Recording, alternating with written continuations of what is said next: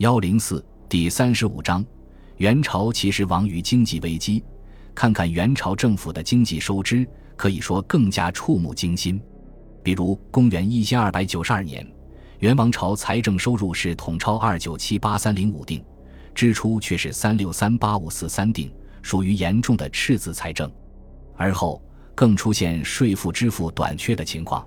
比如，公元一千三百零九年，应收税入四百万锭，实际收到的却只有二百八十万锭。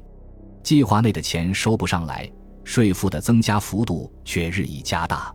比如，公元一三百零九年和公元一千二百九十二年相比，元朝的各类杂课增加了二十倍，但是收上来的税入却没有相应增加。税收的短缺、税源的匮乏，是元王朝自始至终都面临的问题。与此同时，元王朝还不得不面临巨大的花费。元朝支出最大的几个项目。一是岁赐，二是创立衙门。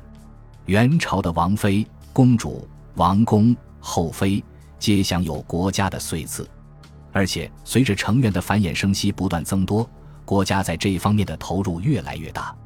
同时，元王朝的衙门也是官荣于上，吏肆于下，贵族也享有特权。蒙古人有七十二种，色目人有三十种，单是这些支出就足够把元王朝的家底掏空。事实上，从元王朝建立开始，就面对越来越严峻的经济形势。但元王朝自始至终都采取了一种最简单粗暴的办法来增加收入——纸币。元王朝的纸币是元朝对整个人类经济的一个贡献。早期的元朝纸币承袭宋朝的交子体系，相当完善。元朝的纸币开始于忽必烈在位时候的公元一千二百六十年。以丝绸为本位，以银两为单位，起初尚且稳定，在元朝建立的早期起到了稳定恢复经济的作用。但是之后，随着元朝财政危机的加剧，元朝几乎把纸币当做了唯一的法宝，每次没钱的时候就大肆的发行纸币，结果就是严重的通货膨胀，纸币日益贬值。根据中国经济史的换算。仅仅是公元一千二百八十七年的元朝纸币比值，就比公元一千二百六十年发行时贬值了五分之四，而公元一千二百八十七年的纸币又比元朝一千三百零九年的纸币贵五倍。公元一千二百九十九年，元朝中书省就曾奏报说，国家计划内的财政收入和实际收到的财政收入其实差了一倍，不够的那一部分，只能靠增加发行纸币来填补亏空。到了公元一千三百五十五年，元朝的钞票更加泛滥。当时不但有国家各个阶段发行的钞票混杂，更出现了大量假钞。最搞笑的是，还出现了专门的画钞，也就是用笔画出来的钞票，竟然都能在市场上堂而皇之地流通，当然也值不了几个钱。这时候的元朝纸币已经形同废纸一张了。而元朝经济的另一个问题。就是元朝从建立开始，保留了许多野蛮落后的制度，比如佃农制度。元朝的佃农形同农奴，在元朝，地主有权随意处死佃户，更可以整家整家地将佃户买卖。佃户的人身关系和家庭关系都完全从属于主人，这几乎就是从封建制向奴隶制的大倒退。同时，元朝的土地兼并也是中国历史上最剧烈的。元朝的王公贵族经常掠夺民田，且可以不用任何手续就宣布将民田征用。一个自耕农如果运气不好，自己的地被哪个贵族看上，可能一夜之间就会一无所有。元朝的手工业也面临同样的问题。元朝极度重视工匠，战争年代每攻克一个城市，都将当地的工匠集中起来。元朝的官府手工业。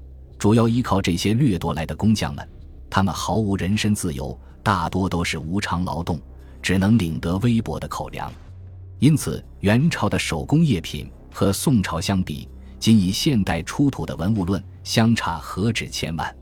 与元朝经济相关的还有发达的海外贸易。在元朝的大部分时间里，海外贸易的发达是元朝一个重要特点。